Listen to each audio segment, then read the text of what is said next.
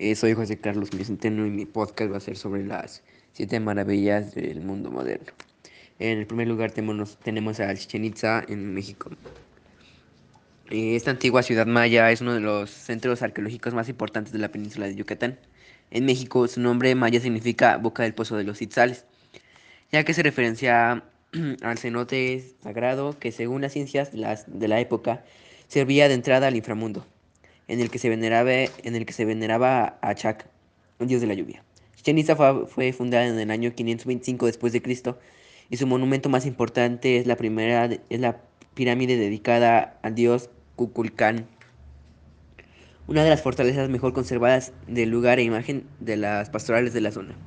La belleza y el valor histórico de Chichen Itza ha hecho que en 1988 fuera declarado Patrimonio de la Humanidad por la UNESCO. Número 2. El Coliseo de Roma, Italia. Este anfiteatro es uno de los tesoros que el Imperio Romano ha dejado como herencia a la ciudad eterna. También fue uno de los, más grandes jamás construido. Su nombre original fue el Anfiteatro Flavio, ya que fue levantado en el después de Cristo durante la dinastía Flavia. Originalmente en él se organizaban luchas de gladiadores, además de otros espectáculos. Estuvo en funcionamiento durante más de 500 años y contaba con una capacidad de unos 50.000 espectadores.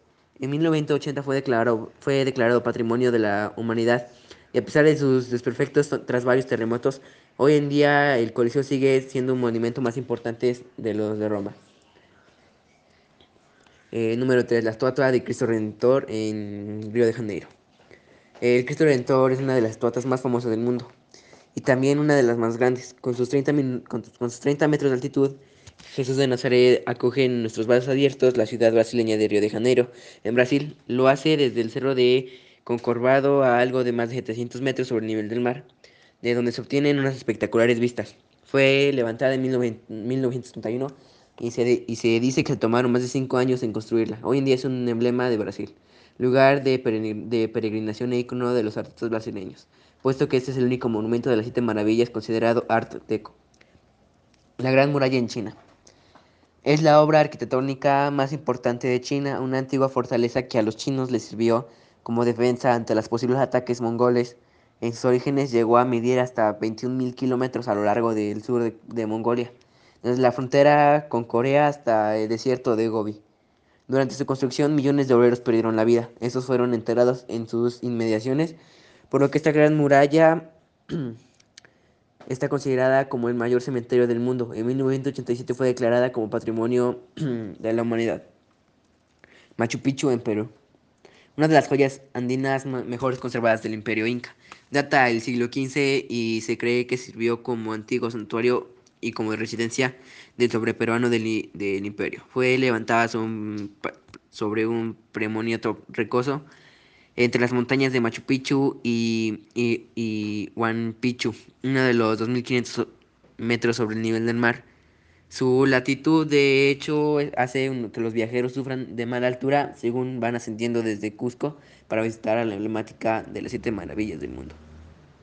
Petra, Jordania. La capital del antiguo reino nabateo está esculpida sobre la roca. Es uno de los, dos es uno de los claves arqueológicos más importantes de Jordania y uno de los más visitados del país. Fue, fue fundada en el siglo 8 a.C. y era una de las localidades de paso de la popular ruta de la seda.